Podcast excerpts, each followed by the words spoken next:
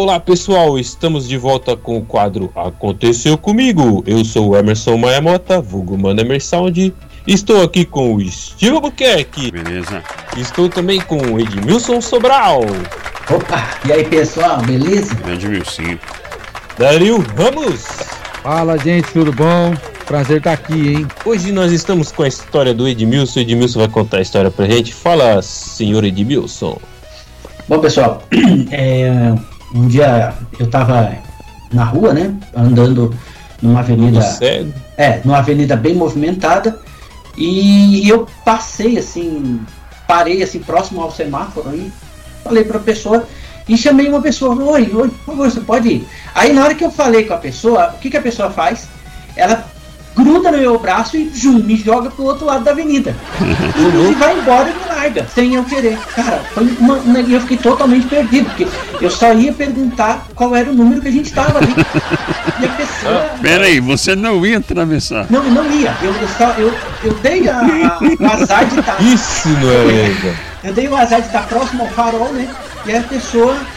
Aí, oi, chamei a pessoa, a pessoa veio, só que ela, ela não esperou eu falar. Acho que o farol devia estar pra fechar, ela chum, passou comigo pro outro lado. Eu falei, não, pô, não Acho que ele quer atravessar. é, então, Parece é, que cego não tem vontade própria, né, bicho? Já associou, né? Cego, farol, avenida. Ele vai atravessar.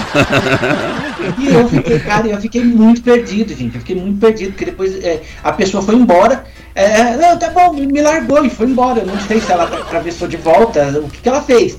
E eu fiquei lá, e era justamente uma parte, não tinha muito movimento do outro lado. Eu fiquei, cara, demorei uns 10 minutos pra conseguir atravessar de volta. Aí teve que chamar alguém pra desatravessar. Aí depois você precisou de alguém, né? Pra atravessar. Exato. Nesse tempo tinha celular, não?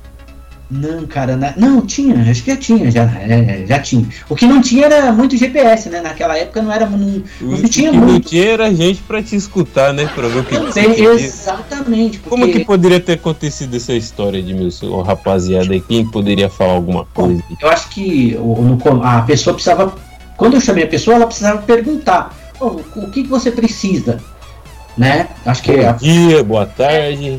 cumprimentar e saber, olha, você está precisando de ajuda e esperar, né? Eu esperar a pessoa falar, olha, tá precisando, né? Eu quero, quero simplesmente saber o número, né? E Ô, Edmilson, acrescentando o que você falou, eu queria só dizer o seguinte, pra quem estiver ouvindo aí, é o seguinte, pessoal, cego tem vontade própria, gente, pelo amor de Deus, pergunta antes, né? Não, não- não- também não fica com medo de chegar no cego e perguntar. O cego É? não, não morde. né? É, não morde. É. Tem gente que pensa que cego não tem vontade própria. Às vezes você fala pro cara assim, olha, eu, eu queria tomar um, um refrigerante tal. Aí o, o cara ele só traz o refrigerante da marca que você falou, mas ele não te pergunta o sabor, né? Fala, ah, ele é cego, não vai saber mesmo, né? Seria interessante a pessoa ter chegado, né? Perguntado, se apresentado, é, o que a pessoa está precisando naquele momento e prestar ajuda, né? Ou seja, no começo ele tinha, precisava de uma ajuda, depois ele precisou de duas ajudas. É verdade. É isso aí, pessoal. Esse foi o Aconteceu Comigo. Muito obrigado, Edmilson. Se você quiser Edmilson. que a gente conte a sua história, deixe nos comentários. Nós vamos contar a sua história. É isso aí. Falou, Edmilson. falou, gente, valeu. Muito obrigado, Dario. Um abraço!